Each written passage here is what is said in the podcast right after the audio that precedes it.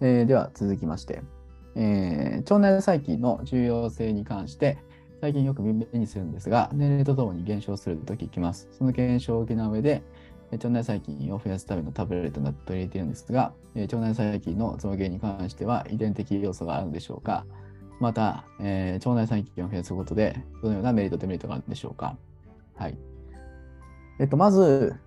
腸内細菌と一括りにしてますけど、腸内細菌の中にも善玉菌、悪玉菌、日和見菌っていう、まず大き大きく3つの分類があるわけですよね。大事なのは、この3つの分類のバランスが重要であるということですよね。えー善玉が2、悪玉が1、日和見菌が7と、2対1対7と。こういったバランスがえ重要です。このバランスが崩れると、一気に悪い方向に傾きます。で、厄介なのはこれ、日和見菌なんですよね。これ日和見菌っていうのは、普段何もしないんですよ、こいつ。良くも悪くもないというようなやつなんですけど、これなんと悪玉菌がちょっと増えてきたら、悪い方に加担するんですよね。一気に腸内環境がガンと悪くなるんですよ。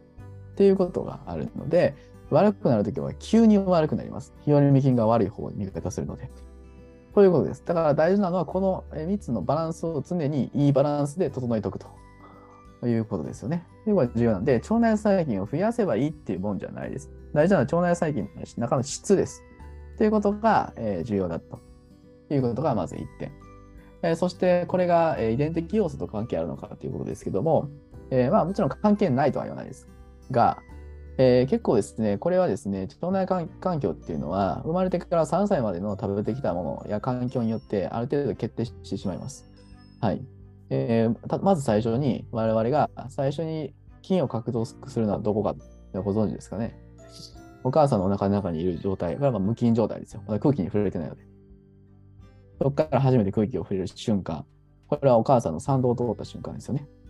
お母さんの産道を通った瞬間、初めて腸内細菌を獲得するわけです。つまり、ここでお母さんの、えーその産道にある、えー腸菌ですね。これが引き継がれてしまうわけです。なので、自然分娩で生まれたのか、帝王世界で生まれたのかによっても、実は腸内環境のバランスは変わります。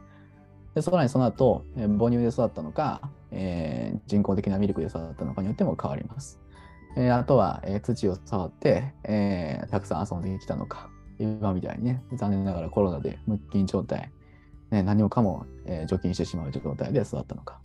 これによっても腸内環境は当然変わってきます。で、大体3歳ぐらいまででほぼ確定します。で、えー一度確定したものはそんなに簡単には変わらないです。基本的には。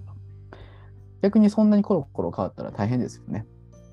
皆さんが僕の話をここで聞いてる間も、皆さん菌をたくさん吸ってるわけですよ。それが、まあ大体一産で死ぬわけですが、それが、えー腸に到達して、コロッと入れ替わってしまったら、これは大変なことになりますよね。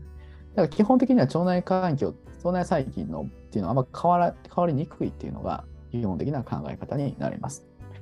まあ、とはいえ、腸内細菌を活性化するっていう意味では、しっかりこの餌となるものですね。でその後土壌っていうものを作っていく必要はあるかなと思います。まあ、そこで必要なのが、例えば、えー食物繊維ですよね。しっかり食物繊維を取ってあげるもそうですし、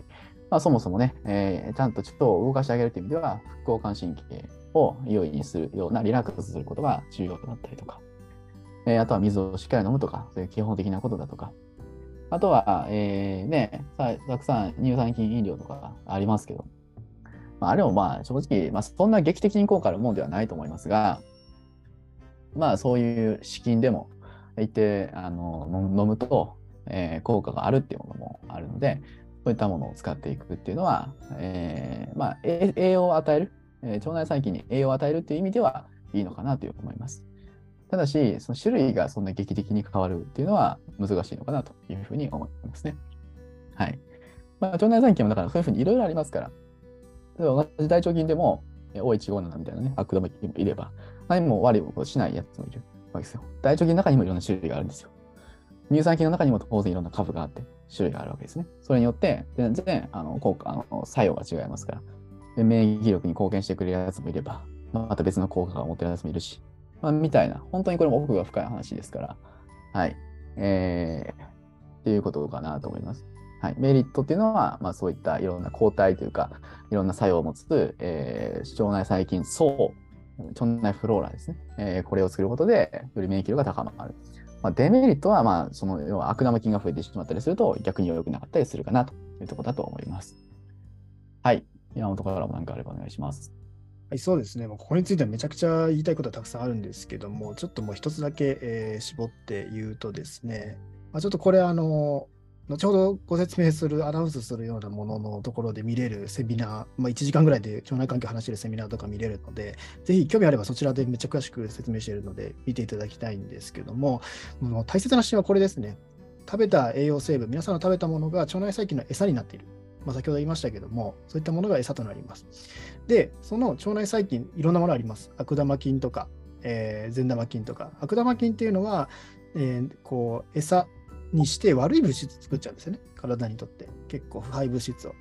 で、善玉菌と悪玉菌の違いは何を餌にし、何を代謝物として何を作るかというようなところで、人間っていうのは、まあ、いろんなバランスあります。腸内細菌のバランスがあって、それに対して餌をあげることによって、えー、その変換される物質、それがビタミンであったり、セロトニンであったり、さまざまね、菌によってその作る物質は変わるんですけども、それを、まあ、使うんですよね、人間が。だから共存関係なんですよ、菌と。本当にやばいやつだったら人間倒しますよね。ウイルス倒しますよね。でも腸内細菌倒さないんですよ。共存してるんですよ。で考えると、アウトソーシングするような関係が成り立ってて、それを崩してしまってるような人間の行為っていうのはかなり危険なわけなんですけども、えー、まあ、この作ったものによってですね、腸にも細胞のところにそういったレセプターっていう、まあ、受容体っていう、え鍵穴みたいなものがあって、それにはまることによってセロトニンとかが脳に神経を介して伝達されたりとかするわけですね。だからこそ腸内環境がいい人悪い人っていうのは、そういった受ける恩恵の違いっていうのが出てくるっていうのがありますね。おっしゃる通り、高齢になるとビフィズス菌が減少したりとか、まあ、そういったものも起こるよというところで、やはりですね、えー、まあ、3歳ぐらいである程度のバランス決まります。ある程度のバランス決まる。だからこそ、まあ、アプローチっていうのも、よりですね、注意していかないといけないし、まあ、幼少期に抗生物質とか多用した人は善玉菌がいないみたいな事例とかあるんですよ、ね。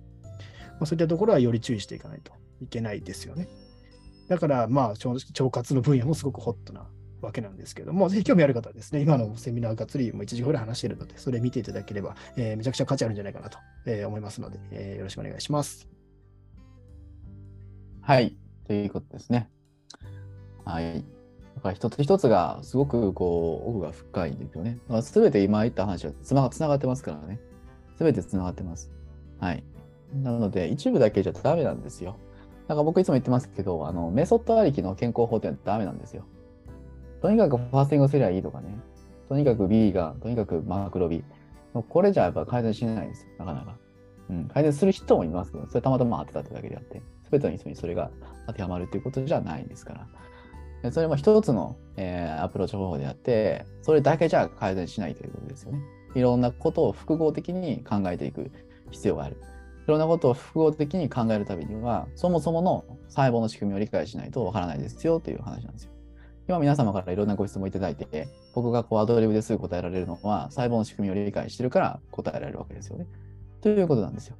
なのでぜひ、その根っこから押さえてもらうっていうのを、えー、意識してもらうといいと思います。はい。